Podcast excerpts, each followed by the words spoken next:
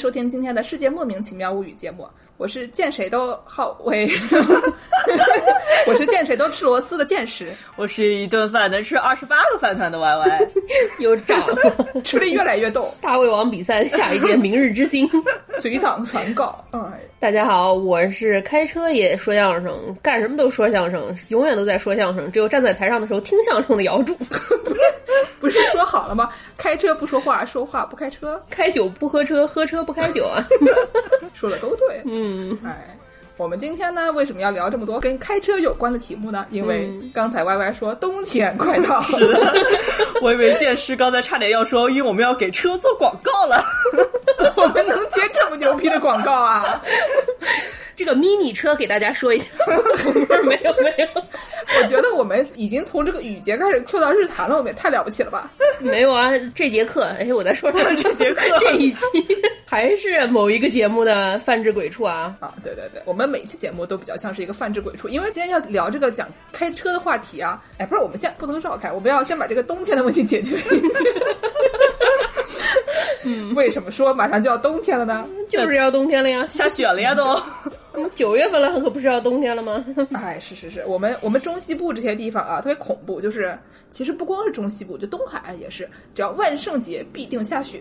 哦，对对对对对，万圣节可能是最后一个地上没有积雪的节。对，给听众们介绍一下这个万圣节大概在什么时候？万圣节就是十月三十一号，那个时候涩谷都会有一些打扮成 第一的人出现在大街上。不是，这只是有什么用？哪儿来的 什么玩意儿？说明这个涩谷街头包罗万象，什么都有。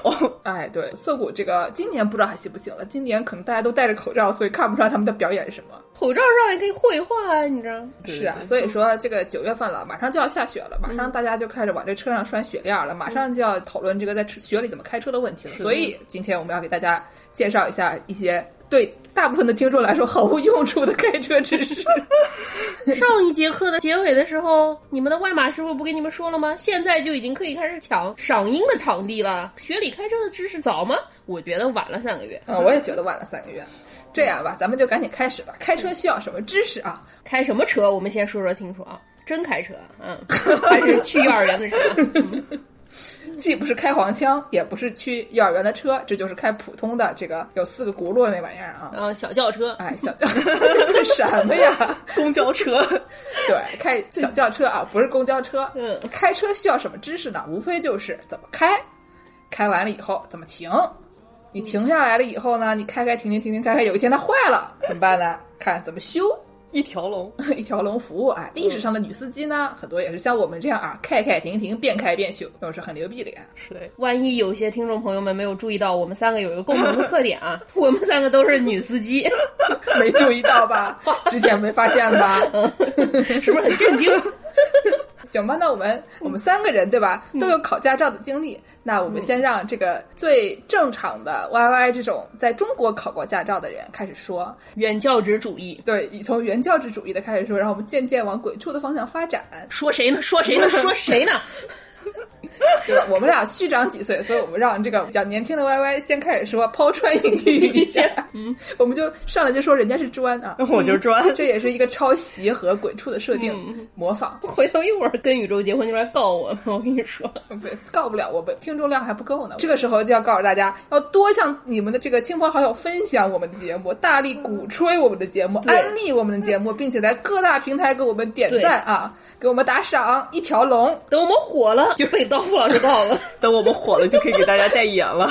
我们就给大家卖 mini 车，全网最低价。嗯，这个，哎，我我也不用给大家这个怎么介绍吧，我就反正给大家顺一顺，毕竟可能大家国内都是考过驾照的人，对吧？但是因为考驾照，很多人，比如说像这个什么青年老师他们考驾照的时候，这个路考还是非常的非常野蛮的啊。然后呢，渐渐的就有出现了这种科目三这种非常鬼畜的东西。然后感觉考驾照的难度就是一直在往上增的。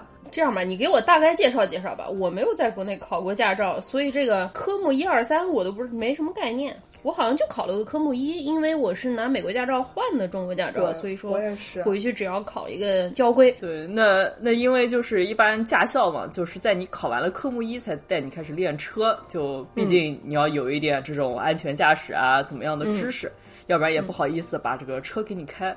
所以呢，这个科目一就是比较大家熟悉的这种考这种交通安全规则啊，就叫告诉你这个每个路牌怎么认，嗯，然后开车有哪些注意事项。嗯，哦，说到认路牌，我要插入一句，嗯，这个路牌上面啊，如果出现 X I N G 的时候，它是什么意思？X I N G 就是行啊，你 开着开着看路边写一个行，对对对对对对对，就是给你加油的，你知道，它旁边写 行人行，就是给你给行人加油的，对对对。就是路边上经常会有这个 X 加 I N G，这个 X 呢就是一个 cross，就是说 crossing。就是这个地方会有什么东西通过的意思。嗯嗯。前两天呢，我们祝师傅去这个 Joshua Tree 这个公园玩儿。嗯。然后路边上看见一个这个画了一个大海龟，嗯，一个乌龟底下写行，然后就大家一看就哎乌龟挺行啊，对 对对，这个意思。你其实是说这个地方可能会有乌龟经过。对对对对对。然后之前我们三个人一起去这个夏威夷玩儿，嗯，然后就看他们那边有一种特别可爱的鸟叫妮妮。就是火山大鹅，但是我们大家都没有见过活的捏捏，但是就是在路边上看到一个牌子上面画了一个捏捏，然后底下写捏捏行行啊，对对对，我记得可能是看它快灭绝了，所以给它加个油，你知道吗？对，加油。对，那个什么，好像环球影视城里面还有那个小黄人星，对，所以说。如果有一些想要预备将来来美国自驾游的朋友们，如果在路边看见这个“行”的话，要注意一下，就可能会有什么东西要过去啊。大多数情况都是行人比较行，对吧？嗯，但是行的东西是很多的。对，来来，Y Y 继续。哦，这个科目一啊是这种交规，那这个科目二和科目三呢？就是要考你的这个驾驶实操了，嗯，驾驶技巧路考。对，这个科目二呢，就是考一些什么停车啊、入库停车啊、侧方位停车啊，然后开上坡啊、开下坡啊这种样子的，呃，每个司机都需要掌握的基本知识，对吧？嗯嗯。那科目三呢，就是这个上路路考，嗯，就是给你一大段路让你去开一开。嗯，那我们现在还有了科目四，还有科目四，我都没听说过。科目四考什么呀？我也没听说过。那还能考什么？就你这个，就相当于你要学出师了呀。你出师之前，那肯定要再让你做套卷子，对吧？又做卷子？凭什么呀？不是考过一次了吗？对呀。那那就看你有没有忘呀。哦，复习一下。对，这个考点还不太一样。嗯，这个伴儿还更高了一点，就更难了。对，为什么呢？因为你要上路了呀。这不刚上过路吗？说什么呢？吃饱了好上路，考完试给你俩饺子，还是蓝莓馅儿的。嗯，对，就你这个，你真的要开车，那你知识肯定不能有盲点了，对不对？嗯，科目四我记得要百分之九十四还是多少？那就更高了，因为毕竟你有了盲点，你在路上就有了弱点，嗯，那你就是对别人也造成了威胁，对不对？你说的对。所以呢，我第一次考科目四就没有过。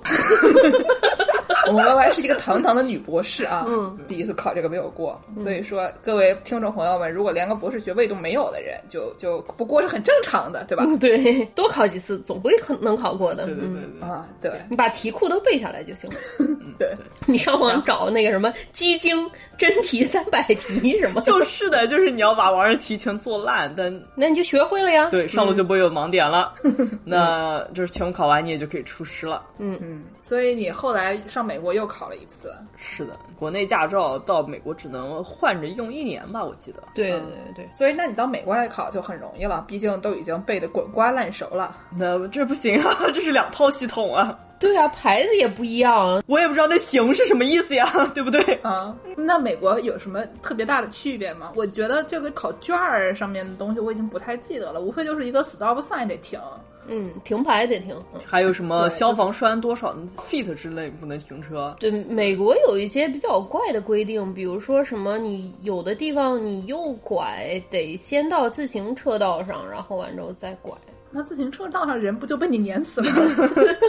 你就得让自行车道上本身骑自行车的人也不是很多嘛，也不像咱们那个国内大家上下学都骑自行车，没什么人骑自行车呀。啊，反正就是交通规则还是不一样的，这两个地方就是不是你考过国内就能考美国的。行了，我们不讨论这些细节问题了，这个东西太复杂了。对，万一说错了，咱们也不负责。嗯，不负责，我们我们台全是胡说八道啊。我们都是好多年前考的。主要是每个州它的规定也不一定完全一样，所以我说有的时候不是很有代表性。是啊，上次我跟李师傅去纽约，李师傅谁啊？古巴的李师傅啊，哦，我想起来了，丽桑，丽桑，丽桑。我开车，然后完之后我我看见红灯停了，我就不敢右拐。李师傅说：“拐吗？你怎么不走啊你？你这个人怎么回事儿？”我说：“有的地方就是你红灯不见得可以右拐的嘛，你停下来拉倒了，这边都是警察。”李师傅说：“你这是莫须有，我跟你说，没有这样的事情，怎么可能呢？”第二天我们一看，纽约就是这样的，还好当时没有拐，旁边有三辆警车，吓死了。看到警车大家就不要动就好了。一个刹车停住就不动了。对，因为美国警察是抓开车的，然后所以他什么都抓。你加州这儿特别变态，你停着红灯拿手机下来看一眼，他也会抓。恐怖，对我还被 pull over 过，然后当时我刚买车，我就一副难道我这个车是别人偷来的给我买了？脑洞很大。就小心翼翼的说：“我真的是买了保险，刚买的车，你等我拿给你看。嗯，所以你被 pull over 是为什么？”呃，超速。我 刚买的车就超速。哎，我来说个段子啊，嗯，就是我们刚才说这个丽桑，嗯，她有一次很牛逼，有一次我们俩都在美国，然后我们俩就是开车去，好像去威斯康星玩，然后我们去的路上，嗯。就是刚进了他们的州，他是伊利诺伊的车牌，嗯。然后呢开到了威斯康星，然后就他们那边有的警察特别坏，特别喜欢带歪嘛，外地人不让左拐，哎，对，就是就有一个下桥的地方，一般下桥的时候你会速度会比较快嘛，嗯。就如果你没有带着踩的话，可能速度就上去了，嗯。然后底下就躲到一个警车这边逮这个超速，嗯。然后就逮到我们立上了，嗯。然后呢就后面哇哇的就过来了，就跟到就过来了，嗯。然后立上也也没得什么反应，也没得大惊失色，也没怎么样，就往那边一停。嗯，然后呢？然后我坐在副驾，嗯然后立上就叫我帮他把他那个就是前面这个就凑齐了，就凑齐了。凑齐啊，前面那个抽屉啊，就把它里面东西拿出来，就有他的什么保险证啊，然后什么 registration 啊，什么乱七八车的注册，嗯，车对注册的信息什么的就给他拿出来，然后他驾照好像也在里面。然后呢，就是都在一个这个信封里面，然后我一抽，哎，抽出来一张这个贺卡，这个贺卡上面画了一个耶稣。然后，因为我把其他东西，警察过来敲窗子，我把东西就已经递给警察哥们儿了。嗯然后呢，我就一边递一边就问这个丽桑说：“这他妈啥？”然后我当时用英语问的，嗯嗯嗯我就说这是啥？然后他就说这是我 godmother 给我寄的明信片，教母，哎，我的教母给我寄的明信片。然后呢，这个警察师傅就拿回去敲了敲，搜了搜，然后也没什么，就回来就跟我们说：“你们现在注意，这个地方这个不能超速，你们歪马，你们不要超速。”哎，还晓得啊，我们开到我们威斯康星来，我们管得很严的，哎，你们不要一天到晚超速，然后就放我们走了。是为什么呢？就是教母的 这个耶稣明信片。对，人家一看你这个小伙子很不错啊，会信基督教，然后完之后就让你过了。对对对对对，就是这个时候我走了以后呢，这个丽桑就特别得意，就跟我说：“哎，你还晓得啊？其实这个卡我是专门放在里面的，我就是等你问我说，哎，这个是什么？然后你呢，你这个态度还蛮好，正好就问我说这什么？这样的哈，我就可以说，哎，这是我教母给我的东西，因为我晓得美国的警察啊特别多信教的，嗯，就是专门为他们准备的，太坏了，反正特别坏。美国这个警察，他有的时候他抓着你之后，他可能不见得会那个什么，他看你态度挺好，或者看你长得挺漂亮，他有时候会放你过去。不是长得挺漂亮，什么意思？是真的，就有的时候他们会 pull over，他会看你有一些特别小的问题，然后呢，就是他会教育教育你，然后就放你走了。比如说你变道没打灯啊，或者说你这个后面有一个灯没亮，然后需要跟你说你赶紧去修车就没事儿、这样的问题。但是呢，美国警察他们这个还有一个种族歧视的问题，所以有的时候你要是个黑人，经常。各种各样的小事儿，他都找你麻烦。对所以在你车里面准备一张耶稣还是很管用的，出入平安嘛，对吧？跟咱们挂的那个牌是一个概念啊。一个道理，一个道理。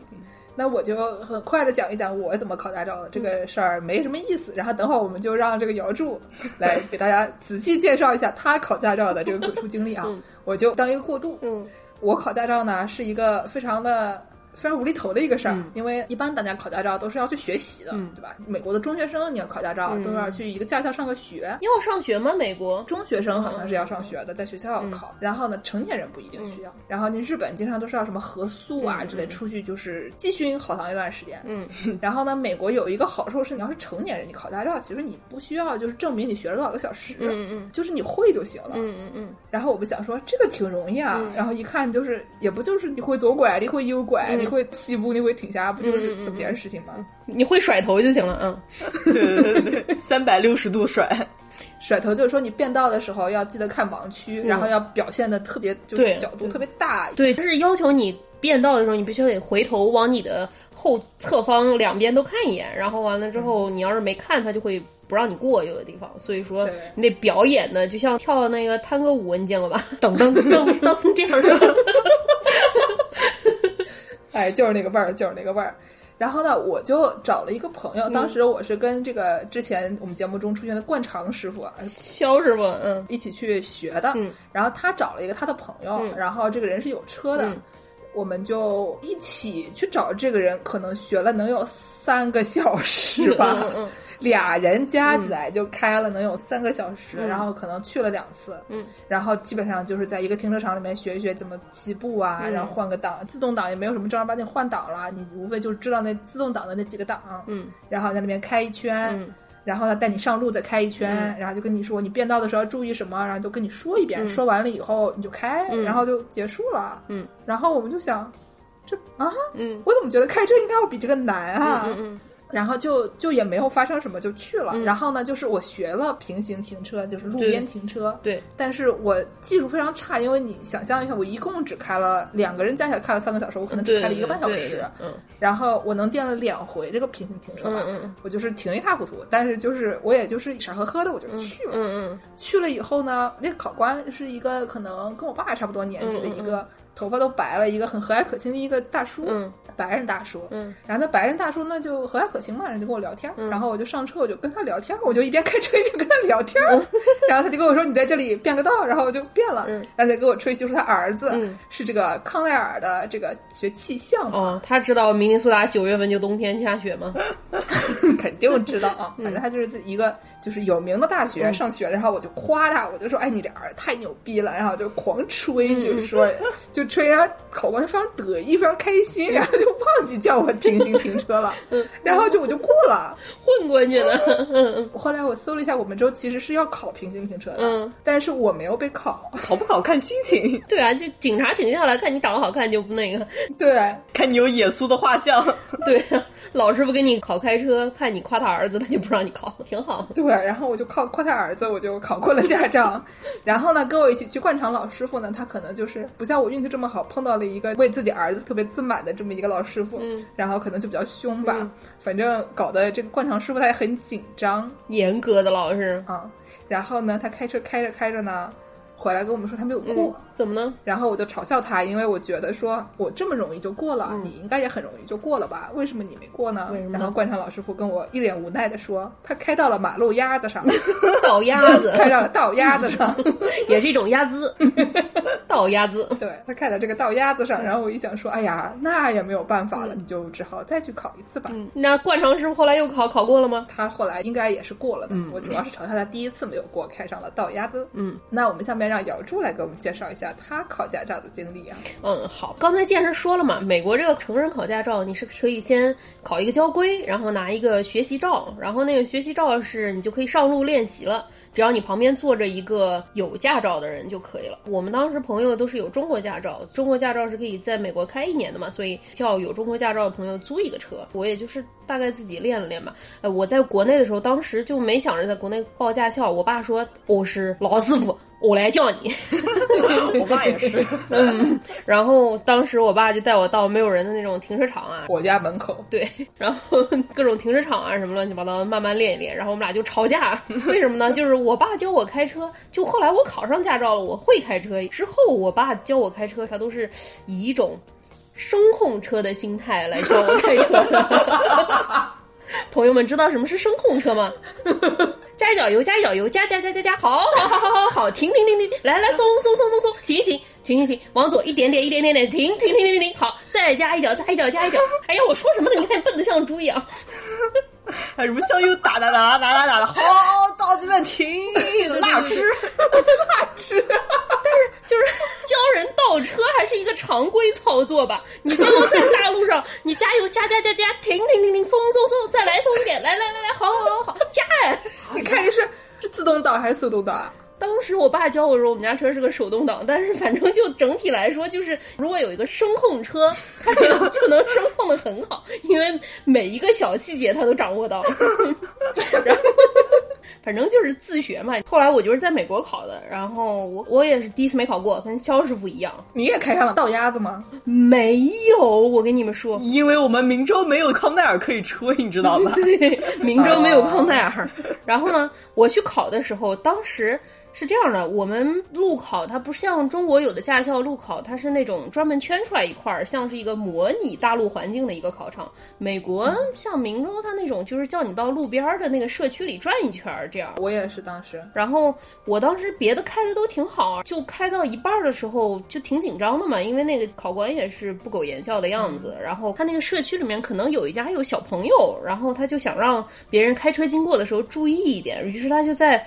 都快到路中间了吧？反正就是路边上放了一个小朋友会过马路的这么一个牌子。那牌子它长什么样呢？小朋友行。对对对对，那个牌子它长什么样呢？它是一个绿色的塑料的，然后是一个三 D 立体的小朋友的形状。大概有个一米高的样子，我以为是路布的那种，不是不是不是气球人那种 G 飞路布，不是气球人，就是一般那种就是卖车的门口会放一个那种气球人，然后他会甩。刚才 Y Y 就在那屏幕里面狂甩，不要甩了，不要甩，够甩了。他那个牌子是一个小学生正在过马路的形状，然后手上还举了一个小旗。然后你知道，从小考试考上来的，我当时经过就心想，这一定是驾校出的一道考题，来专门考我，看有小朋友过马路我会不会停的。其实只是邻居摆的，我不知道。然后我就停下来了。考官说：“你为什么突然停下来了？”嗯。我说这这这不是小朋友吗？他说这哪是小朋友啊？你瞎。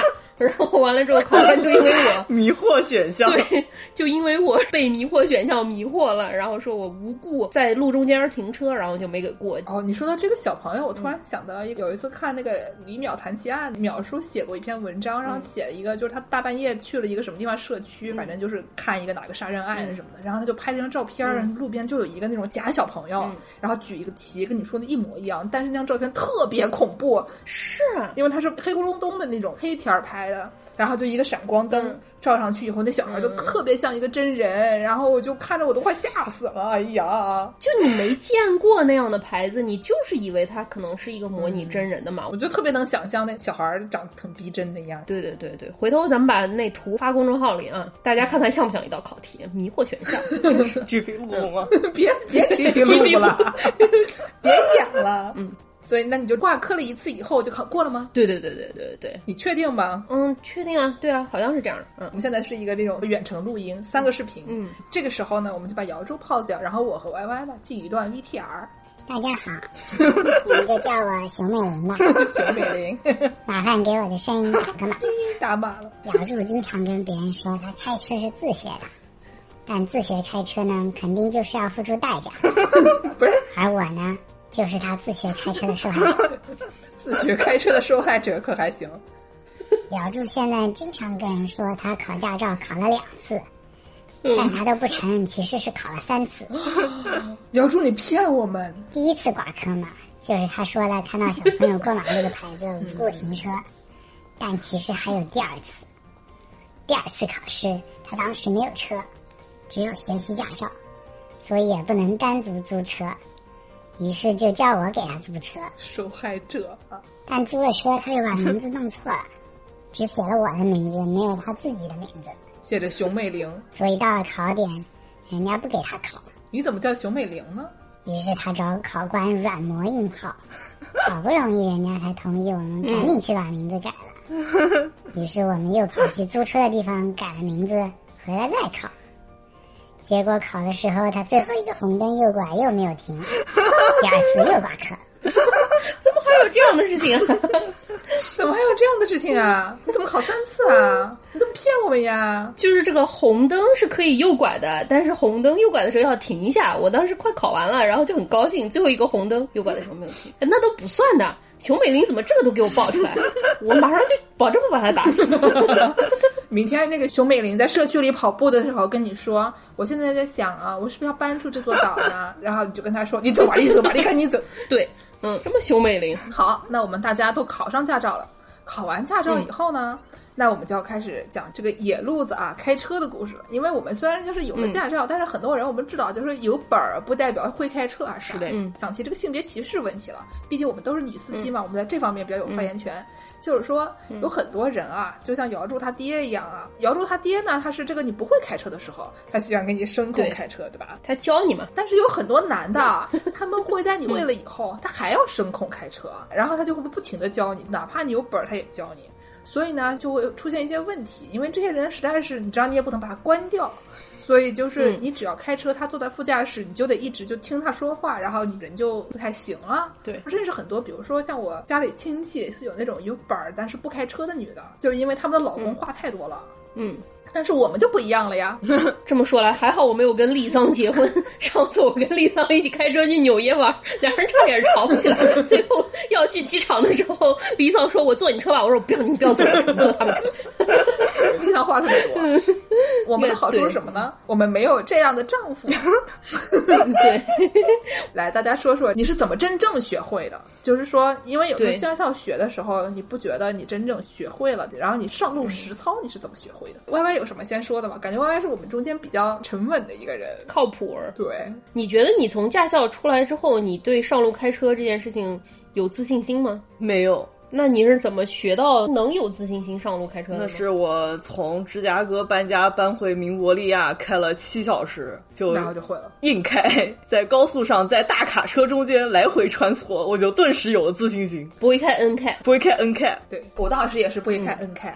当时啊，我就是美国拿了一个驾照，但是你那会学了一个半小时，我这个时间怎么说的越来越短了？我一般都出门跟人说我学过三个小时，没有区别。反正就是跟人吹了个牛，反正就会了。你这个驾照嘛，实在是含金量为零，对吧？就是我怎么可能敢开车呢？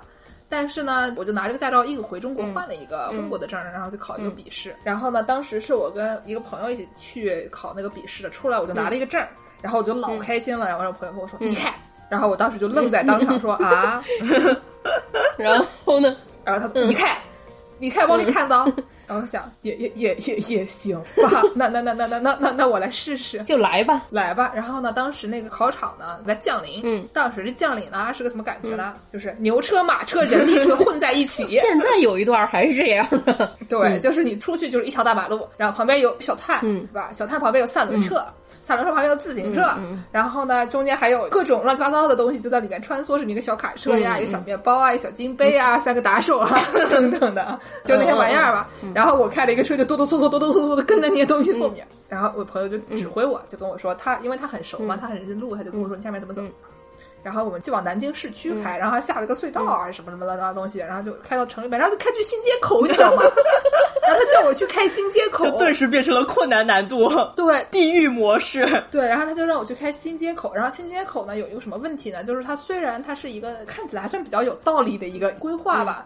但是这边人太多了，所以经常会有就是老阿姨啊，就是并排走在机动车道上面。嗯，后来都不让了，后来都拦起来了。但你那会儿可能还行。我那块儿还行，然后呢，就是我在那慢慢开嘛，然后因为我要右拐了，所以我就是并到最右边道，然后两个老阿姨就并排走那边，然后我的这个后视镜啊。挂到了那老阿姨的包，我的老姐姐，真的是你看她靠的有多近了，对吧？就是其实我这边基本上是已已左边已经压线了，但是我还是挂到老阿姨的包。老阿姨就一转头，就一脸就说“给我死啊！”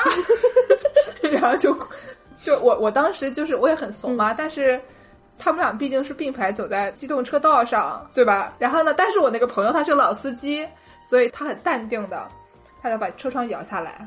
把那个后视镜往里面一摆，就走了。然后我们就走了。走了以后，他就又把那后视镜放出去了。但是就是他就特别搞笑。嗯，然后就是就是从江宁的江宁开到这个新街口的一个商场的地下停车场，我我能学会的不能学会，全学会了。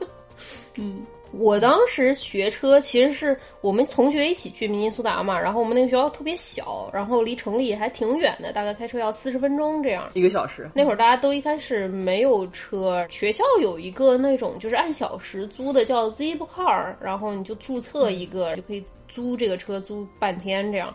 镇上也没有中国超市嘛，所以你想买点儿什么大米啊什么玩意儿的，那会儿明州也没有。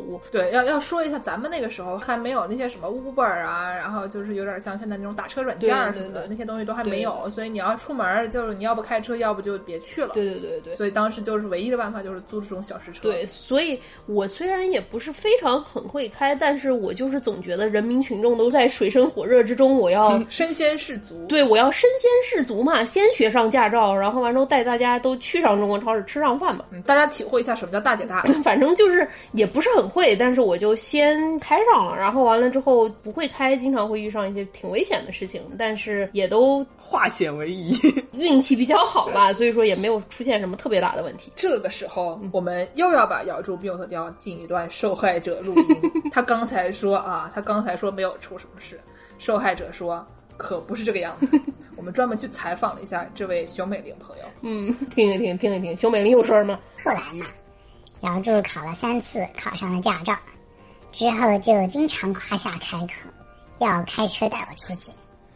有一次他说要带我去城里的超市，明州著名华人超市联合面条。为什么叫联合面条啊？United Noodle。当时我们也都是租那种小时车，因为大家都没有自己车。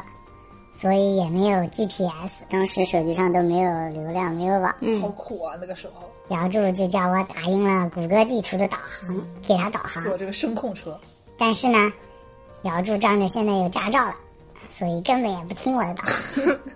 果然，我们就在城里迷路了。等到好不容易找到超市的时候，超市已经关门了。我当时就觉得上当，但是我什么也不敢说。因为还要靠姚柱把我带回学校才行。回来的路上，天色已经黑了，路牌也看的不是很清楚。在一个路口，我叫姚柱直走，但姚柱毅然决然的就右拐了。拐过去了，感觉不太对劲，因为只有我们一辆车往这个方向开，大家都是往相反的方向，而且对面的车都在对我们闪起了灯。原来我们是开进了单行道的反道，胆子真大。当时嘛，我是很害怕的，也很紧张。还好后来找了一个店门口停车场进去掉了头，才不再走反道。同样的迷路事件不止发生了一次，迷了这么多次路啊！还有一次我们去城里大学找朋友吃饭，也是挺晚的了。但是怎么也找不着朋友给指的路。姚柱说他为了不管错，迷路的更厉害，还在一个十字路口停下了车，打起了双跳，停在马路正中央，太野了。打电话问方向，当时后面还有车等我们，我当时又很害怕，每次我都很害怕。于是经历了这几次迷路事件之后，我。熊美玲，我熊美玲在没有车也没有驾照的情况下，毅然决然买上了一个 GPS。熊美玲好惨啊！但是就算是有 GPS，姚柱也还是经常跟 GPS 吵架，说 GPS 都给他找的是小路，不好走，他都是认识。我都认识，我都认得。于是我们还是经常发生高速下错。在外面迷路这样的事情，我每次都很害怕。你们千万不要跟他说是我说的。熊美玲说：“我每次都很害怕。”但我都不敢说，好可怜的熊美玲哦，惨，嗯，心疼她。你不赶他走，他也想离开岛了，真是的。对，熊美玲，你明天去敲他门，发现熊美玲的房子已经卖掉了，房子已经只剩下一块地了。哎呀，好可怜啊！对啊，当时就是因为我爸这个人有一句名言啊，全部把锅甩给你爸，叫做只要方向对都对，就是你大概知道方向，你朝这个方向走，不管左拐右拐，总归能走到的。但是呢，有一个问题，就是有的时候。它有单行道，就是道理是对的。我和姚柱，我们小时候可能小学、初中的时候经常逃课，暴露了啊！我妈听见就说：“妈，我们没有啊，没有啊，妈，我们没有逃课。”就是我们经常逃课，然后逃课的时候呢，就骑个自行车就出去玩儿。然后就是各种探访南京老城区啊，因为骑自行车嘛，也没有什么正道反道之说，基本上就是当时就是秉承着姚州他爹这个方向对斗对这种概念，然后就随便往了一个方向逮到甩骑啊。然后基本上都能到，所以呢，我们就是过大的夸大了我们的自信心，然后就觉得自己非常认路。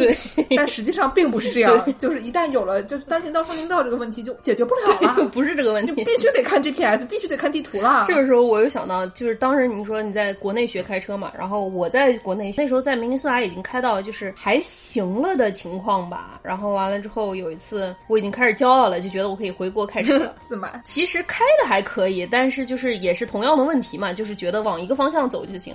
有一天，萨利师傅叫我们去桃谷新村吃饭。桃谷新村在哪里呢？大概在南京大学这个附近。然后南京大学附近有一个著名的医院，叫做南京市儿童医院，在肯德基旁边。对，这个医院它有一个特点，就是它这个门口特别堵，因为都是送儿童去看病的。对，还有吃吃肯德基这种，吃肯德基，而且地理位置也不好。它在一个特别繁华的地方，然后路反正也挺窄的，这样。珠江路那边嘛。对，所以每次都特别特别堵。然后我在找那个吃饭的地方，严格来说，经过儿童医院门口拐一下就到了吃饭的地方。但是如果我要经过儿童医院门口，等我去了，他们可能都已经翻了台之后，下一桌就已经吃完了。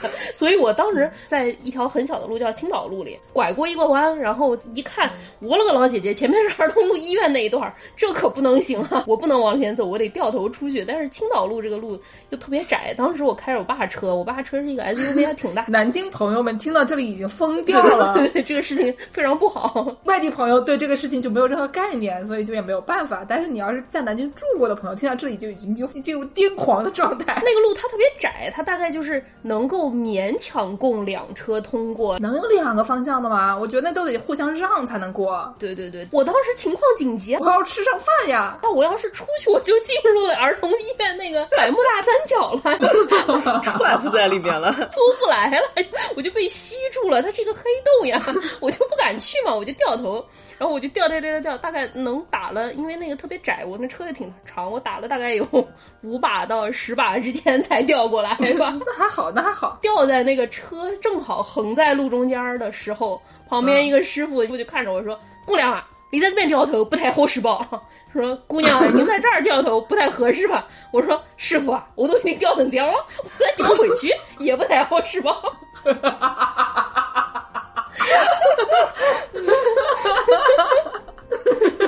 师傅被怼的无话可说。啊。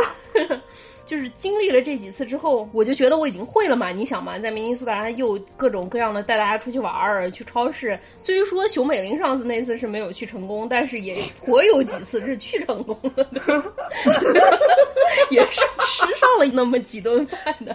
所以说，我就觉得我已经会了。然后。后来，当时我们那个学校特别小，大概只有十个中国学生嘛。然后我们大家就想说，搞一点活动经费，搞一点活动经费，吃点好的。然后我们就在学校搞了一点活动啊，什么卖点奶茶啊，什么乱七八糟的，稍微弄了点钱，大家来出去吃顿饭。然后，但是因为十几个人，一辆车他坐不下。刚才说租的这个小时车 Zipcar，他一辆车最多坐五个人嘛。我想说怎么办呢？学校有一个就是可以向学校申请，专门学一下开学校的一种面包车，像是以前那种什么依维柯是大概是个十四座的一个大型面包车。那是要换照吗？还是不用换照？不用换照，但是你要有特殊知识。对你得要到学校专门去学一下。然后我就夸下海口啊，这么冷天咱们卖奶茶，这么辛辛苦苦赚了大概得有个多少钱吧？大家一起去吃顿好的吧。嗯，自助餐。然后完了之后，当时考驾照也是我先去学的嘛。然后这个学开这个面包车，我当然义不容辞。大家再体会一下什么叫大姐大。是的，是的，是的，是的。毕竟是这个能采买其他人都举不起来的哑铃的哦哦，不是你，不是你。搞错了，搞错了。嗯，我就学了这个开面包车。当时学的时候，大概就是他上了一门课，然后那个师傅给你讲一讲一些恐怖故事啊。回头我们可以说，在明尼苏达开车有一些恐怖故事啊。但意思就是大家要小心嘛。在每个人开一段儿，当时车上有大概五六个人一起去接受这个培训，然后就一人开一段儿。开了之后，师傅看开挺稳，说小姑娘挺不错，会开面包车，就给我过了。能要你掉头吗？叫你开着面包车去青岛路掉头？对对对对，还考了停车。我一般我停车好像都还行。我知道，对，想起来了。有一次姚柱到芝加哥来玩儿，然后当时我住的那个街区就是那个地方停车就是出了名的差，所以就路边停车就非常紧张。然后门口那个位子就是停的紧紧紧紧紧紧紧紧，有个每前后隔五厘米这样。然后姚柱就是有神技啊，那简直就是全凭这个前后琢磨搓，然后就愣是给琢磨进去了。看着旁边就是那种惊诧，觉得说这女人太厉害了。其实我是趁你不注意的时候把车抬起来，从侧面抬进去的。反正那个车也没有你的哑铃重，你你是对对对，我就开面包车嘛，然后我就从停车场，然后当时很冷嘛，零下三十度就已经冻上了，我就把这个车给从车位里出来，开到。学校停车场的边上，停车场是在一个挖下去的坑里，一个坡上去的。我就觉得这车好像有点肉，怎么都跑不是很跑得动。但是反正也能走，我就没管，因为我想着这大车可能就是不是很带劲儿吧。然后我就想去上它那个坡，怎么都上不去，就是使劲踩油门，它那个车也上不去。之后学校的保安吧，看着我这个车在这折腾了有小五分钟也上不了那个坡，然后保安就说：“您怎么了您？”我说：“我这车上不去，你给我看看呗。”你没把保保安打一顿？人给我帮忙嘛！保安上来看了一眼，说：“姑娘啊，你这个车他想要上坡，首先你要得啥发动哎。”我想我有一个问题啊，明尼苏达的保安怎么也说南京话呢？就是这样的，就是原因重现。然后 当时在培训的时候，他光培训了我开，他没有培训我发动。我也有这个问题啊，就是这个不会发动这个事情真的是一个事儿。就是很多时候像我们这样，就是有的人他上来就买车了，他没有这个问题。你如果上来不是买车，你每次租新的车的话，就你找不到他在哪边打。对，而且他是。现在新的那种车很多都是一个钮儿就按了就发动了嘛，不是你钥匙插进去转一下。对对对，它那个老的那个面包车是钥匙插进去转，然后而且它那个挂档，它那个档位像古早公交车的那种档位一样在地上的，可能是挺怪的。然后我当时没打着，我就没发现，我以为是天冷它热的慢，然后结果就没打着。那是天冷热的，你就全凭这个蹭，就是琢磨也能琢磨到那去。你这个琢磨技巧这太牛逼了！凭琢磨从车位里出来，并且从停车场。开出去，开到坡架，上不了坡才发现，还好没等上高速才发现没打着。嗯 那也是个本事。嗯。后来就在学弟学妹中传出了一段佳话。是的，嗯，传说。我有一次是就学车的时候没有学过，你必须得放到停档，然后才能点着火。然后我碰到过就是点不着火，后来发现是我没有放到那个停车的档去。哦，有可能那个车有可能是这样的，当时也可能就是我上去它就没有挂在停车档，所以我拧了之后它就亮了，然后我就以为它就打着了。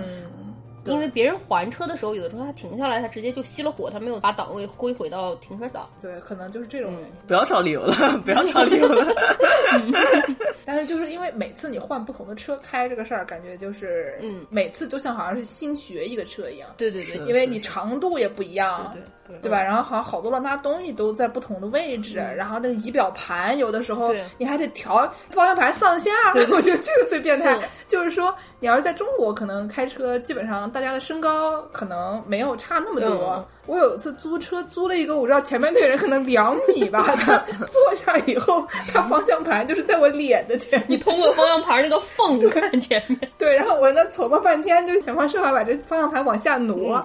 我觉得很多司机他可能这辈子都没有做过这个事情，就是要把方向盘上下移动。让我想到有一次我搬家的时候，还去开了一次优号那 truck，嗯，然后就是有一种。座位调到最前面，我都那个特别大，然后你坐特别高，然后我又觉得好像是我家里有继承的皇位，要把头。往前，觉得我在世界的整个顶端了。我也是，我开了挺多这种乱七八糟车。以前我们做了一个大概有两米的模型，然后所以也是我开卡车。所有这种开莫名其妙的车都是我开。这个时候呢，我们就要就是邀请听众朋友们多多在评论区分享一下您开过的搞笑的各种车型啊。您要开过火车也可以啊，动车动车，基本上就是您这个开车的各种搞笑的情况吧，就分享一下。下，就是说到这里呢，我就想起来，所以这个尤其是这些搞笑的车型，请大家多多分享。比如说你会开什么挖机呀？啊，我还真开过挖机。你你你别吹了，真的开过。你别吹了。下面我们由这个听众朋友们来反馈啊。嗯，行吧。那我们下面就是要说回我们最开始这个问题了。冬天到了，对，冬天到了。嗯，所以说呢，之前是我们这个学车的过程，下面我们真正上路了以后呢，会碰到各种各样的问题。对。其中呢，就有一个这个雪天的问题。嗯，当然后面还有其他的问题，但我们先介绍这个雪天的问题吧。毕竟明尼苏达嘛，对吧？对对对芝加哥嘛，对吧？对来吧，大家。对，就我们这个明伯利亚呢，就每年就有这么个东西叫雪季啊。嗯这个雪季呢，一来就有个大半年，那是。嗯，那这大半年呢，你肯定还是要出门的，那你就要掌握一些雪天开车的小技巧。嗯，有什么样的小技巧呢？那我们开车就分为两个步骤，一个叫停车，一个叫开车。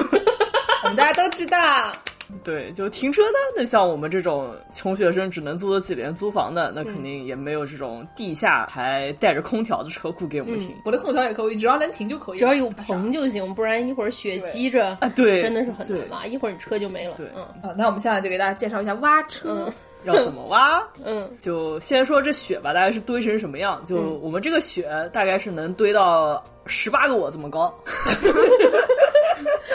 对，大大概多高吧？那雪，我有一次去超市，加上吃饭，车停在同一个地方，大概加起来两小时吧。出来那雪大概就能有个五公分、六公分这样。对，就基本上过夜的话，就下雪可能就是把你的车底盘那边就差不多能把它给埋过去。对，雪最深的时候能积到人胯那么高。是的，那所以呢，这就涉及到了一个第一个知识点，就是怎么样把你的车从这个雪里面挖出来。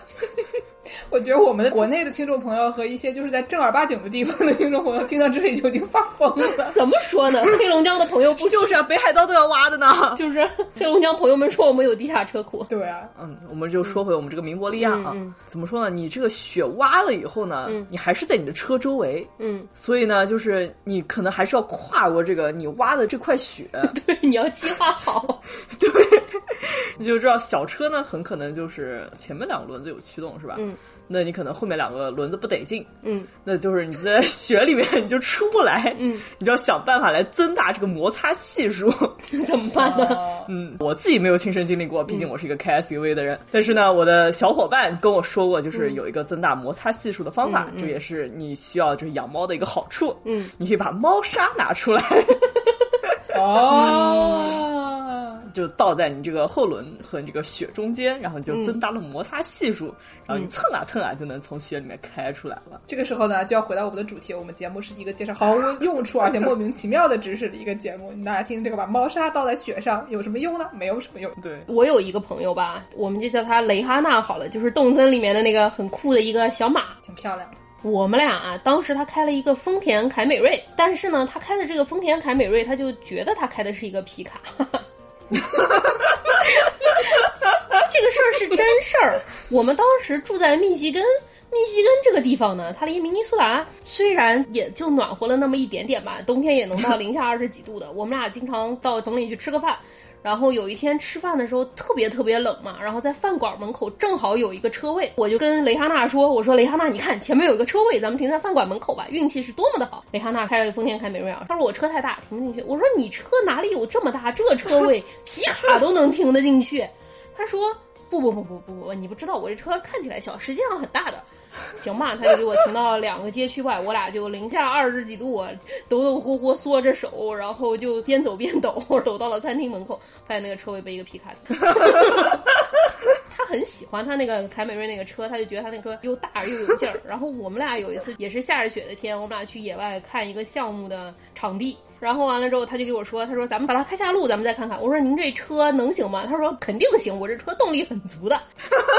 我俩就开下了路去看场地，拍了一通照片，出来之后发现车卡那儿了，动不了了，怎么也出不来。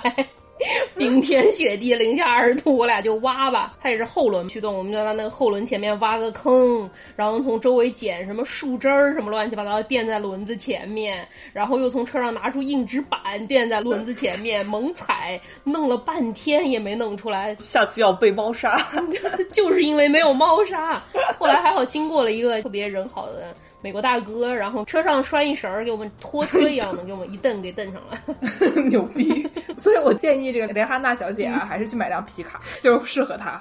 对，那我们正好提到这个雷哈娜停了车了以后就卡在雪里的这么一个现象啊。嗯、我们在这种明伯利亚开车呢，经常也会看到另外一个现象，就是你开车不小心一转弯，然后你一转弯不注意，你也就卡雪里面了。嗯，然后 对，因为它路边这个雪不见得扫得很干净，有时候就堆在路边。靠的路很近，你一转不小心就杵进去了。就我觉得这听众朋友们能想象吗？你们就努力想象一下吧。不是，就比如说它是一个四车道的一个街，然后他把雪一扫，你扫出来的这个雪，对吧，朋友们，物质它是守恒的呀，对吧？你扫完了这个雪，它去哪儿了呢？它就被直接被放在路边上，因为一个车它也不能把这些雪都栽着走嘛，你对吧？俩小时就积五厘米了，所以它只能把清出来的雪再堆在路边上，然后因为雪实在太多，有时候就会把一条道给占上，四车道就变成了三车道，甚至两车道。是，然后你一转弯一不注意，不小心蹭到了那种堆着雪的道，然后你可能就蹭在里面就出不来了。那我们就要说到一个我第一年在明伯利亚开车雪天的故事啊。我这个大晚上开车回家，然后就是作为一个开 SUV 的人，我特别有一种优越感。嗯，然后我这开着开着吧，然后我就发现这前面怎么好像有一个车，像张开了翅膀的样子。然后这翅膀旁边吧还站了人，怎么回事儿？然后这些人吧好像还在推着这个翅膀驱动着什么。我以为是车要起飞变形了，你知道？是，这真的是。然后后来就发现嘛，是一个小车，可能在这个十字路口转弯不小心就卡在这个雪里面了。嗯。然后就这个路人，像之前姚叔也提到过的这种中西部热情好客的这种。对，西伯利亚人民还是非常的淳朴，非常的乐于助人呢。对，明尼苏达人是真的挺不错。是是，他们还停下来就帮忙一起把这个张开翅膀的车给推出这个雪。翅膀是什么？推车门，把车门给打开了。嗯，对。啊，是那，所以就也是为别人感到了这种开小车的煎熬，惋惜了三十秒，然后我就很开心的开着 SUV 从他的旁边的雪上碾压了过去。这个时候教教大家一个无用的德语词，叫做 “Schadenfreude”，什么？翻译成中文叫做幸灾乐祸。这个幸灾乐祸用南京话该怎么表示呢？你就看见一个车在旁边陷到雪里，你经过，你说。哦吼！对，就是个开车转弯，你要转大弯啊，千万不要转到雪里。这个知识点我们说过了，对，抄下来啊。对，那停车呢，还有一个知识点，嗯，那就是这个零下三十度啊，这是一个重要的题干。嗯，那你零下三十度的时候呢，你这个车肯定你就不能把这个密封状态随便给破坏掉，对吧？因为很可能就会出现这种情况，就是你这个车窗摇下去，你就发现它摇不上来了。对。听众朋友又逼来哥，你们在说什么？什么玩意儿啊？那你就要吹着这个零下三十度的风，你肯定就要感冒了，对吧？嗯。那还有一个问题呢，就是你去了停车场，那你不想摇车窗，嗯，那你应该怎么拿这个停车票呢？嗯，那你就要开门了。你要人下来拿才行，是吗？对对对，那你就要开门了。但这个门呢，有时候呢，也很可能就是被冻住了。对对对，我有一个朋友就是这样的。所以呢，就在这个。无数个在这个明伯利亚开车的时候，就会出现这种一个车，你发现它在那个取票的地方卡了很久，然后发现它一直在挣扎着，那你大概就知道，嗯，这个车的门被冻住了。对，一个宇宙奇观。对，你在明伯利亚，你看有一个特别大的面包车，就是那种家庭用，家里生四个孩子，大家要上面包车的时候，大家都通过一个什么后备箱爬进去，或者是通过副驾驶爬到后面，是为什么？就是因为后面的拉门冻住了。是的，太惨了。但是在这里，我要给两位主播介绍一件事儿吧。咱们这个国内的停车场，一般它早就已经不取 票了。我们洛杉矶大概。去年才有了第一个通过摄像头认你的车牌，然后算你进来多长时间的一个停车场。我当时跟一群美国同事一起去嘛，当时他那个就跟国内那种商场是一样的，就是你在手机上面下一个 APP，然后你就直接进去，也不用拿车票，他就扫了一下我车牌就登录了。出门那个车杆扫了我一下，抬起来把我放出去。我出来的时候就直接从信用卡上刷，就我就听见我车后面坐了四个人，四个人一起。哇！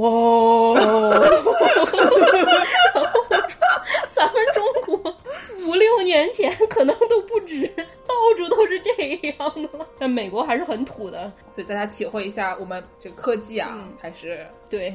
哎，然后呢，就刚才我们说的这个扫雪主干道啊，你拐弯的时候，然后你卡到雪里面，这个事情要注意，是你只要拐大弯就可以了，或者你开个 SUV，对吧？就是你不管怎么样，你这个事情这个风险减小很多了。但是呢，就是像我这种没有车的人，我以前基本上冬天我都是靠腿儿，然后走到公交车站，边走边抖啊，刚才说的，边走边抖啊，然后呢腿着去，然后腿着回来的这么一个情况。然后呢，就有很多穷人和妇女都跟我一样，为什么呢？因为一个家庭它有很多杂事儿，嗯然后呢，基本上这个男人呢，他们就出去上班了，然后他们就开着一个大车、上了这个主干道，然后他们就开开心心的到了办公室，剩下家里那些杂事儿怎么办呢？交给女人做。嗯。所以呢，他们经常就是有一些短距离拖着从这儿到那儿、闹到这儿的一些问题，嗯。然后经常还要比如说推着家里的老人、嗯。推着家里的婴儿车什么的。然后这个腿儿着的时候，经常就会出问题。你开车你最多卡到雪里面，嗯嗯你走路你可能就摔断腿。嗯嗯所以每年冬天下雪天，就有很多人就摔断腿。嗯然后都是因为这个雪没扫。嗯，然后我就在有一个 podcast 叫 Ninety Nine Percent Invisible 里面嗯听到过，说是有一个老师傅叫做这个 Caroline Perez，嗯，然后他写了一本书叫做《看不见的妇女》，嗯，说在数据方面啊。嗯怎么样歧视妇女？嗯然后他就说，这个扫雪先扫主干道，再扫支道，再扫人行道，这个是完全是以一种男性视角，嗯嗯认为就是你开车的人的安全最重要嗯来设计的。嗯但实际上开车的人他们是最安全的。对对对对，你不让你买个 SUV，这这期节目变成一个销售 SUV 的节目了。请巴鲁联系我们。对，随便哪个 SUV 厂家联系我们吉普，听见没有？嗯，对对对。然后呢，但是你兔耳朵的时候你就没有办法了，而且经常是像比如说我家住的那个街区，你停车位也不好找，所以你基本上你只能走来走去。嗯，然后这个时候就很危险了。对所以就是当时发现了一个这个情况以后，瑞典当时那个政府他们就改变了这个顺序，他们就先扫小的路，嗯，然后再扫大的路，发现大家都更开心了。对对对对。不过反正也看满不同的城市，有的城市可能它本身就没有什么人行人可以达到的地方。对，嗯，说到这个开车的性别歧视问题，让我想到啊，就是在美国开车还有一个怎么说呢，就是一个应该说是一个乐趣吧，应该说，你你您确定？他可能是因为害怕你在车里藏一些武器还是什么乱七八糟的，有的州他是不让你把那个车的玻璃窗弄得特别黑的，就是警察经过你必须得能看得清楚你这车里有什么这样。所以说大家互相在路上开，你从前镜和后视镜里都能互相看得到对方在干什么。然后，所以有的时候在路上，大家就会表情非常的丰富，然后完了之后互相骂架什么的，这样的。这个其实是开车的挺大的一部分。就你前面那个人，如果说不知道为什么停在路中间，看见了路边上有个小朋友的牌子啊，他就停下来了，你就可以把两个手抬起来，然后手掌朝上，意思就是你在干什么？对这个事儿，我觉得是通用的。我在意大利有一次嗯开一个特别险的一个路，对特别恐怖。嗯嗯意大利人他们本地人，他们说嗖就过去了，嗯然后我就得让他们。嗯但是有的时候，比如说我让了他们，他们没有注意到，我也不能一直在那等然后就走了。然后后面的人就把手举得高高的，然后就一副就是你怎么不让我，对吧？对对对，就这个意思。但是这个事儿还有一个问题，就是他能看见你是谁。然后女生有时候独自一个人在路上开车，特别是晚上超过什么六七点，天一黑，有的时候就会有直男开车就故意跟你并排，然后就一直回头。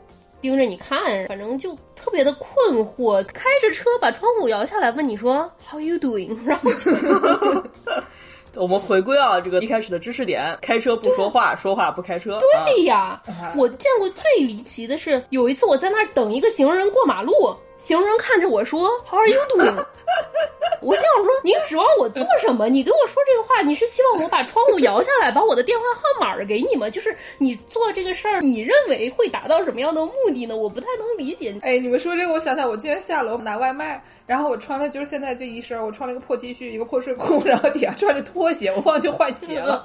然后呢，我一下楼就有哥们跟我说号又堵呀，然后我以为他发现了我穿拖鞋，然后我就顿时有一点紧张，感觉被抓包了。对呀、就是有的时候这些。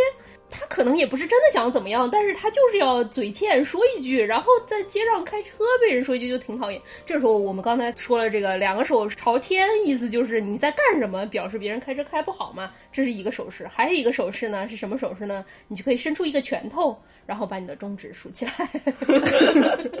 就缓缓的把车窗摇下来，就是那种手旋儿的啊，就是那种 手旋儿的小轿车，手旋儿小轿车，然后把你的拳头举起来，然后竖起你的中指。对，哎，好。然后呢，我们现在说说怎么修车啊。嗯，说了怎么学车，开车的无用知识，该说怎么修车了。那是那那那我先说一个吧，嗯就是说到这个修车，我们 Y Y 特别会修车，我们 Y Y 这个车里面什么东西都有。嗯 我先说一个简单的，就是上次 Y Y 来我这儿玩儿，然后他一坐上车，看见我那个车，说你这个胎压不对啊。特别专业跟我说你这胎压不对啊，然后我吓一跳，我想说这个呃嗯呃啊，然后我还跟我说你看这个灯啊，这就说你胎压不对，来你这个我们等会儿停下来了以后，然后他就从他的车里面掏出来了一个这个打气筒。就是不给自行车打气，是给汽车打气的打气筒，上面还写了一个码，就是你胎压多少，然后把我四个轮子打了一遍，然后就是你看啊，现在差不多这四个都一样了，然后我当时就有一种就是特别说啊，铁梯就是不一样。刚才咱们节目出现过的这个美玲同学啊，熊美玲，她的车有一个车胎是慢撒气，过一段胎压就不对了。热胀冷缩，好像也不是，就是会跑，正常是三十五，然后过一段就变成二十七了。然后去找不同的店查了好几次，也不知道是哪儿漏，也没有看到有漏，然后没有办法，在车上就有一个插着电就可以给你充气，充到多少的那么一个车胎打气筒。但是那玩意儿从一个袋子里拆出来，线给解开，然后插到车上，车发动着给你测了，然后打嘛，他就嫌麻烦。你刚才说你们打气的时候不是用自行车打气的气筒，美玲车上有一个打自行车打气的气筒。他一上车看那个胎压不对了，他就把自行车打气的气筒接到胎上，开车连着踩一会儿，还热身，这还行。涂脚就踩，太搞笑。对，而且这个事儿是经常发生啊，就是每个月开车出门之前，他可能都得打一次。那这个剑师说到了，我我车上有这个打气筒，那是来自于一个比较血泪的一个故事啊。嗯，就是我曾经有一次车胎爆了，嗯，耳朵能听见的那种，车停在那儿就能听到漏气声。嗯，然后那个时候正好是年底，年底呢美国人要放假吧，嗯，放假那肯定就这种修车的地方也不太开，那我就要自力更生。我车停在了停车场，那我要把车从停车场弄到修车地方吧。嗯。那这个车胎瘪了，那肯定是开车不安全的，开不了的。嗯，对，那就涉及到了一个问题，那就是我们要把备胎换上。嗯，那这个换备胎就每个人基本上每辆车上面都会有一个备胎，你们把自己的后备箱下面那个板子掀开来，就能看到一个小巧的一个备胎了。对 对对，小一圈儿，一般不让开很快。对对对，就是一般装了备胎就不要上高速了啊。嗯，那这个我们下面要介绍一个如何在零下三十度的时候。给自己的车换备胎的一个故事，就是所有前提都是零下三十度啊，太硬核了。大家记得一定要戴手套啊。因为呢，这个毕竟都是金属的，你就手就可能一不小心就粘上面了啊！嗯，大家一定要戴手套。嗯，那千斤顶呢，车上一般也是有的。对，那对，就材料你车上都有啊，就大家要记得，就是零下三十度的时候，就重重点呢就是要戴手套啊，要不然的话，谁零下三十度？咱们中国都没有人弄这事儿。漠河，咱们有漠河的听众吗？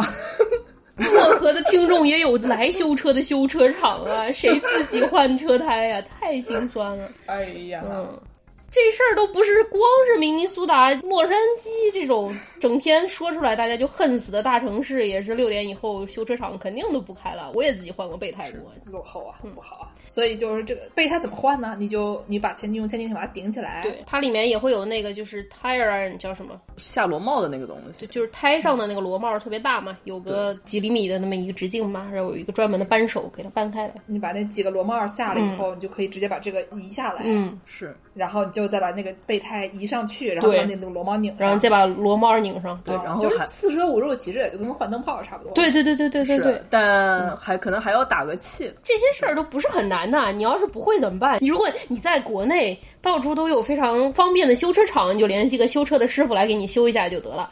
你要是在美国，你实在是五点以后连个修车厂都找不着，你就打开手机。现在咱们也不是手机上连 GPS、Google Map 都没有的年代了啊，也是有流量了。搜一个 YouTube，搜一个视频，然后看着修，其实没那么难的啊。是是是。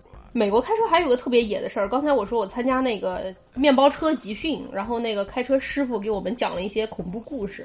这恐怖故事中间包括什么呢？就说咱们那个美国西伯利亚中西部生态特别好，然后它那个高速公路边上也没有拦的围栏，有的时候经常会有小动物跑上去，鹿呀、老虎呀，没有老虎、狮子，没有老虎、狮子，大概最多是浣熊嘛，臭鼬过马路，然后特别是开得很快，你不能急打方向或者是急刹。车嘛，有的时候就会撞死。然后他就说，你们开这个车要注意，千万不能跟着那种特别大的那种运输大卡车，那种四轴以上可能得有个八个轮子、十个轮子的那种车。然后它特别特别大嘛。然后他说他有一次开车跟着那么一个车，然后撞到一头鹿，撞到了一头鹿不算，他那个轮子特别有劲儿，把那个鹿给卷起来，然后抛到天上，抛了十米高，然后那个鹿砸到了他前挡风玻璃上。哇，嗯，太可怕了吧！这也是，就是不要跟着那种运输大卡车，不然会有路扔到你的车上。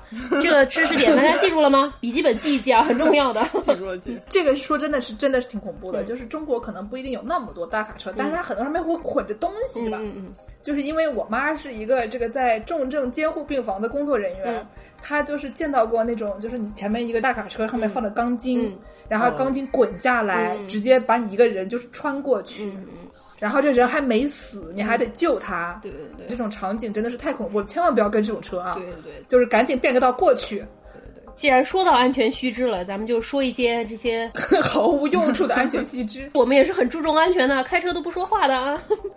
对，首先要说一个，就是如果有什么情况的话，造死踩刹车，嗯，哎，不要打方向，嗯，这个大家应该也都差不多都知道了，但是就是不要打方向，嗯，路滑有的时候刹车一脚踩下去没有用的时候，不要害怕，你就多踩。点着踩，连续踩，多踩几次啊。那剑是以前住过日本，在日本也开过车吧？开过，但是日本开车跟咱们在中国开车可能不太一样，可能有澳大利亚的听众，或者什么英国、啊、英联邦国家就会有一些，就是在马路的另外半边开车，嗯。这种情况呢，基本上其实没有什么安全隐患，嗯。主要尽量的跟着别人开，因为你习惯了左驾的时候，时间长了容易你开到反道去，对。就是你一不注意，你可能会开到反道去，所以就是不停提醒自己，并且尽量跟着别人。对对对，然后就是别人开着，你跟着开，它就没什么问题。嗯。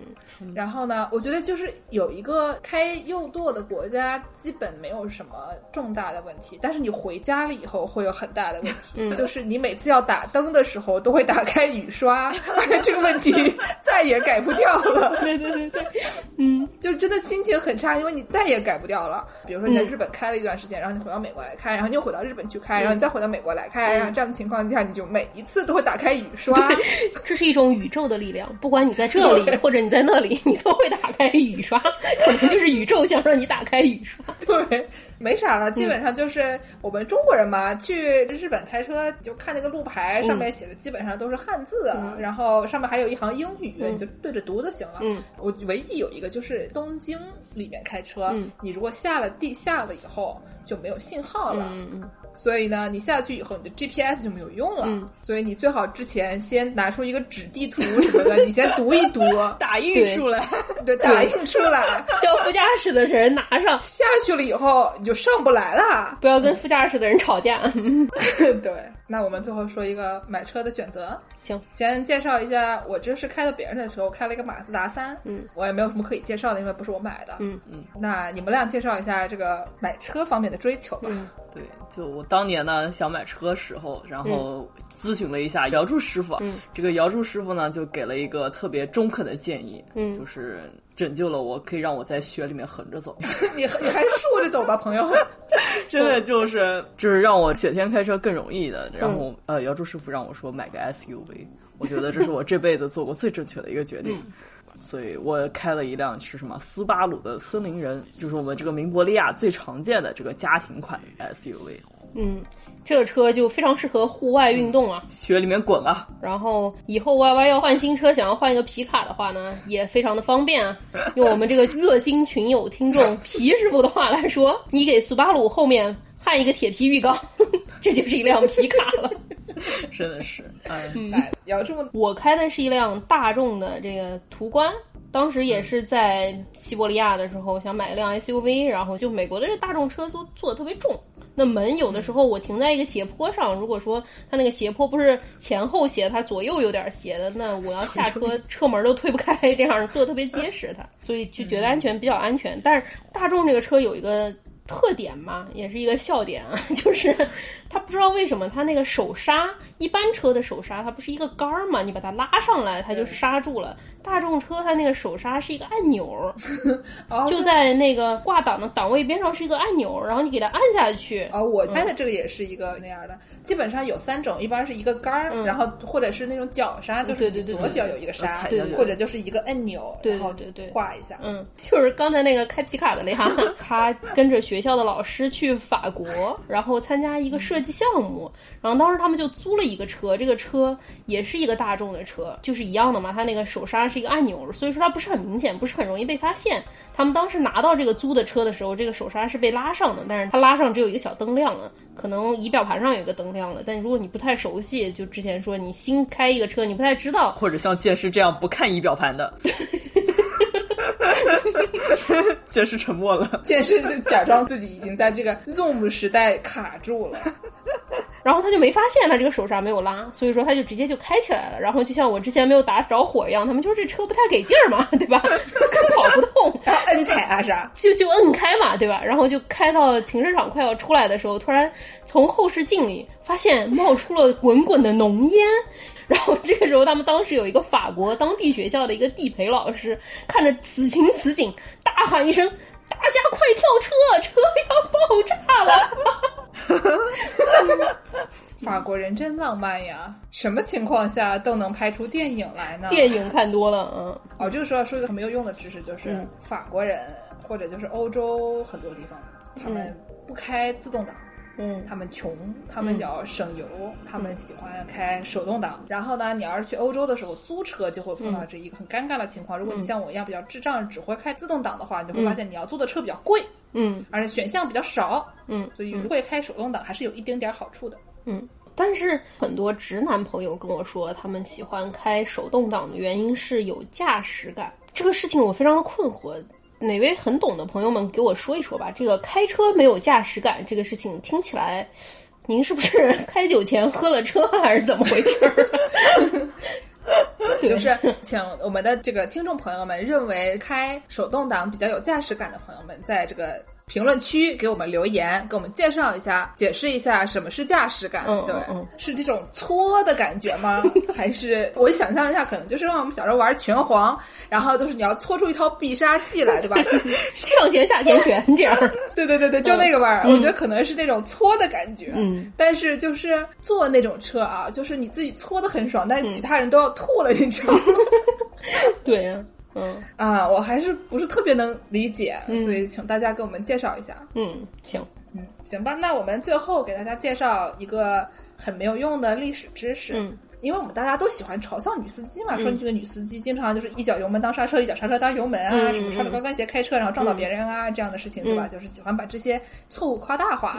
嗯。就是觉得女司机好像很危险的样子，嗯，但是实际上呢，世界上第一个司机她就是女司机，真的吗？是谁呀？是这样子的，就是以前大家都开什么牛车、马车、人力车，对吧？就是或者就什么蒸汽火车，那也不 也行吧。您要是开过蒸汽火车，千万给我们留言啊，别忘了啊！对对对对对，就是说我刚才说第一个司机呢，是指这种开这个小轿车这种类型的，就是油驱动的车，嗯。然后呢，这个人是谁呢？这个人是我们大家都知道有个著名的德国公司叫奔驰，嗯，梅赛德斯奔驰。我们绝对没有接广告，你看我们接上这广告。就是说，他这个最开始这个公司他是怎么来的呢？是一个修车小伙儿，嗯，他叫卡尔本茨啊，嗯，就是我们就不叫他奔驰了，嗯，而这个叫卡尔的这个小伙子呢，他是一个穷小子，他们家很穷，嗯，但是呢，他妈就想说，这不能让小孩穷啊，对吧？这个他妈很有远见，再穷不能穷教育，嗯，再穷不能穷教育。怎么他妈是一个中国人 啊？对他妈是一个想法跟中国人很像的一个朋友。然后他妈呢就想方设法让这个卡尔这个小伙子让他上了好大学，成为了一个修车小伙儿。嗯，他就是一个有专业技能的人了。嗯，然后他就跟他的合伙人有个叫奥古斯特里特尔的一个小伙儿，他们俩合伙在这个曼海姆开了一个机械加工厂。嗯，但是他这个跟他合伙的这个哥们儿，这个奥古斯特呢。呢，他不太行，嗯，这小杆子吧，他不善经营，嗯，没有商业头脑，没有商业头脑，哎，嗯。工厂差点给他搞倒闭了，嗯，然后但这个时候呢，卡尔他有一个女朋友，嗯，他这个女朋友是个富家大小姐，就像那个铃木原子一样，嗯。是一个富有家庭的千金大小姐，嗯，她对这个自然科学非常有兴趣，嗯。而且很聪明，嗯。但是有一个问题，嗯。她是女的，嗯，所以她不能上大学，什么年代的事儿啊？十九世纪末，嗯然后呢，怎么办啦？嗯曲线救国，嗯，所以他就通过了这个小伙儿嗯来学习他想要知道的知识，哦对吧？然后就跟这个小修车小伙儿就在一起了。嗯，大学代理人，哎，对，然后呢，就是这个他看这个小伙儿不行嘛，这个工厂马上要倒闭了，怎么办呢？嗯嗯小姐一看说，哎呀，算了，我这个嫁妆也没什么用，嗯我这个嫁妆就拿来投资。嗯他把这个里特尔的股份他就买了下来，嗯然后呢，他就把这个公司相当于救活了。嗯嗯嗯但是因为她是女的，嗯。未婚妇女不得投资，根据当时的法律，嗯。所以呢，她这个法律层面上，她不是买股份，她就是只是把钱送给了别人，嚯哈，而且就是送给她的这个丈夫，将来他们俩就结婚了。未婚夫，对，嗯然后但是结婚了以后，你还是没有权利，就不像现在我们的妇女同志们都有权利了啊，对吧？嗯就是你跟人结婚了以后，你是一人一半儿的，是可以分的。对对对。对，那个时候呢，你是丈夫的东西，嗯。就是你的股份、你的钱就是丈夫的钱，嗯。所以她结婚了以后，她也会失去这个投资人的法律权益，嗯反正他就是什么东西都没得啦。嗯，创造游泳裤衩，哎，等于是创造游泳裤衩，但是他的家庭内部呢，还是有一些自主权的。毕竟这个铃木原子，你说你你想象一下，就毕竟娘家还是有靠山的嘛。嗯。然后呢，说到这个卡尔这个小伙儿啊，嗯他在大学里面学了一个机械工程，嗯，哎，很聪明的一个小伙儿。嗯，毕业以后呢，他就想方设法就要想搞一个汽车，当时还没有汽车，对他想把这个汽车这个东西啊给发明出来。嗯然后他们是怎么发明这东西的？嗯他们不是开了一个工厂嘛？嗯。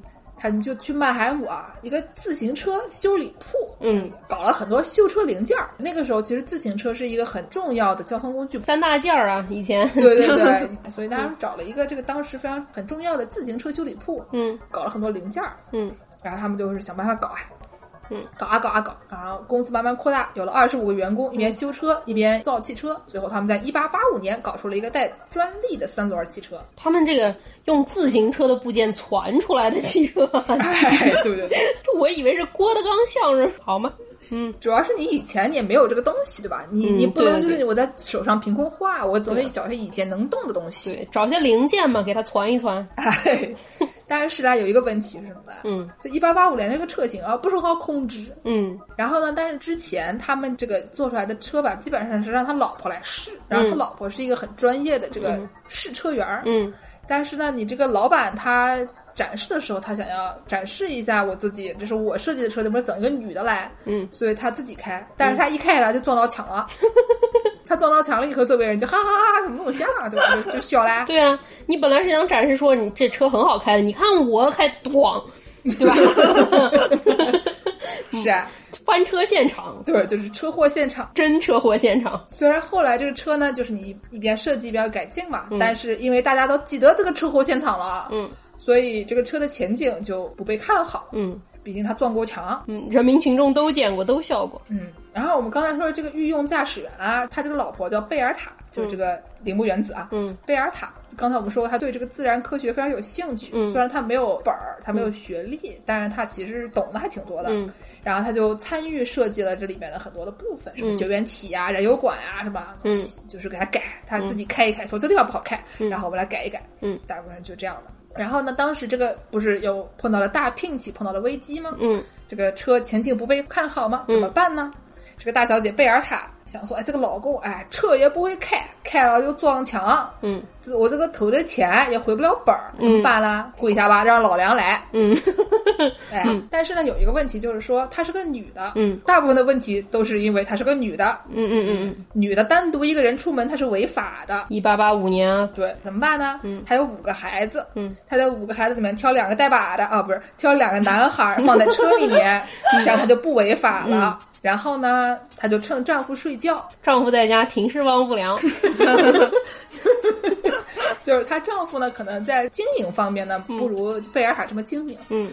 然后她就趁早不睡觉，哎，月黑风高的啊，嗯。就开车，车里面摆两个小娃，嗯。从曼海姆去了他娘家，嗯，开了这个得有可能将近一百公里吧，还蛮远哇的，，那还挺远。那会儿车很慢，可能得开一晚上。开了一天，他是凌晨出发，一大早出发的。嗯。路上啊，不仅不得撞墙，还顺利成功就到达了，嗯。很了不起啊！但是呢，刚才我们也讲了，这个路很远，嗯，这个车呢，它毕竟它是用这个自行车布要来的废铜烂铁造的嘛，传的吗？传的嘛，哎，经常坏，嗯，经常坏呢，就只能像我们碰到的情况啊，零下三十度边开边秀，怎么办呢？打开了 YouTube。贝尔塔打开了 YouTube，嗯。啊，因为这个车毕竟他参与设计了嘛，嗯，所以他还是蛮熟的，嗯，然后他就是开了一会儿，看看没有油了，嗯，还走到一个药店去，然后买了汽油，给这个车加了油，嗯，药店卖汽油啊，呃，可能他们有其他的功能吧，嗯嗯就是嗯还是就燃料吧，可能是。对他们药店还卖的东西还蛮多的，就是就也可以用来炸天妇罗，哎，也 可以用来炸天妇罗，对对对，那是机油。不知道这个梗的啊，嗯就回到我们之前可能第四期节目去听这个跟日料相关的黑历史。他加了油，然后过一会儿他这个发动车这个燃油管又堵了，嗯然后他就搞了个发卡下来啊，把这个燃油管通通给它通好了，修好了。然后后来呢，他这个开着开着电路又短路了，嗯短路怎么办呢？嗯测了一个这个袜带嗯，下来做这个绝缘体，真厉害。就感觉就像你和这个雷哈娜这个卡住了怎么办呢？掏出了各种各样的东西，就是没有带猫砂。对，所以她最后成功到达了，到了娘家，然后两个小娃都平安无事。嗯然后她立刻给她老公打了个电报，说、啊，你这车成功到达了。然后说她发挥了她自己作为一名企业家的特长啊，嗯迅速把这个消息传了出去。嗯然后呢，不仅跟丈夫说你车成功到达了，还立刻指挥他申请参加慕尼黑博览会。哦，那个时候世界博览会这些东西是非常著名的，什么水晶玻璃宫啊什么的，那会儿都是盛大的。非常盛大，就跟奥林匹克。你把那些产品拿出去给大家一看啊，这个世界人民看，哟，这个东西不错嘛，嗯然后可能就可以火，然后就可以挣钱了，我的嫁妆就能回来了。嗯，然后这修车小伙儿啊，睡一觉醒来，这个从挺尸望无良望完了以后，一看，哎，我的车怎么突然上了微博热搜啊？花钱买的老婆。老婆花钱买的，嗯，哎，然后就开开心心的就这个坐享其成了，对吧？就是这个这套公关都不用我做了，这车也不用我开了，然后反正我把它设计出来就可以了。少奋斗了三十年啊，可谓是。啊，真的是少奋斗了三十年，所以这个故事告诉我们啊，田螺姑娘的传说它可能是真的。你下次买了田螺，你这记得不要烧啊，说不定他就会修车。哎，对，但是呢，就是这个故事也告诉我们，如果当年这个贝尔塔她能上大学，她能发明东西，她能干她老公干的这些事儿的话，那发明这个车的人就不是她老公了。嗯，对吧？这肯定就这女的搞出来的了。如果她当时就能发明这些东西的话，我们现在可能都能上月球了。她当时发明这个东西，现在你开这车就不是梅赛德斯奔驰了，就是梅赛德斯贝尔塔了。那是她 first name 嘛。嗯嗯反正就是现在要是她上来的话，名字就不是这个名字了。嗯嗯嗯，好，那我们今天节目就给大家介绍到这里啊。我们给大家介绍了在美国和中国怎么考驾照，嗯然后考上了驾照也没什么用，还要野路子学开车，嗯，对，对吧？然后零下三十度开车上路了怎么办？有一些什么小撇步啊，我建议大家别去，对从源头上切断这个问题，对对对根除这个问题。对对对，啊，最后再给大家介绍了一下这个史上第一个司机，她是一个女司机。嗯嗯。那感谢大家的收听，我们下期节目再见。大家下期再见。再见。今天这期片尾呢，我们要给大家放一首见师傅最喜欢的女明星王若琳师傅、嗯唱的一首著名的歌曲，嗯叫做《Trucking Every Day》啊，翻译成中文就叫做每天开卡车。大家听一听啊，非常欢乐的一首歌曲。对我们刚才说的，就是你看着卡车，千万不要跟在他后面，万一他把那个路甩起来，甩到你的车上不好。你要先超过去，然后你在超过去的时候，你记得超车的时候要怎么样呢？要甩头，要看一看盲区。这时候你就看见卡车上坐的是谁，原来是王若琳老师傅。这时候你就把两个手伸起来，或者你可以把车窗摇下来，跟他说 “How you doing？” 然后过会儿你就看那卡车卡在那个收费站，然后就是王若琳老师傅关不上他的卡车门，因为被冻住了。只好把门打开，然后大家一起帮他把卡车推出来。都说的是什么呀？嗯，行吧，好了好了好，这把真的再见了啊！大家再见啊。嗯，再见。Deep, deep, deep, deep, deep, deep, deep, deep, deep, deep,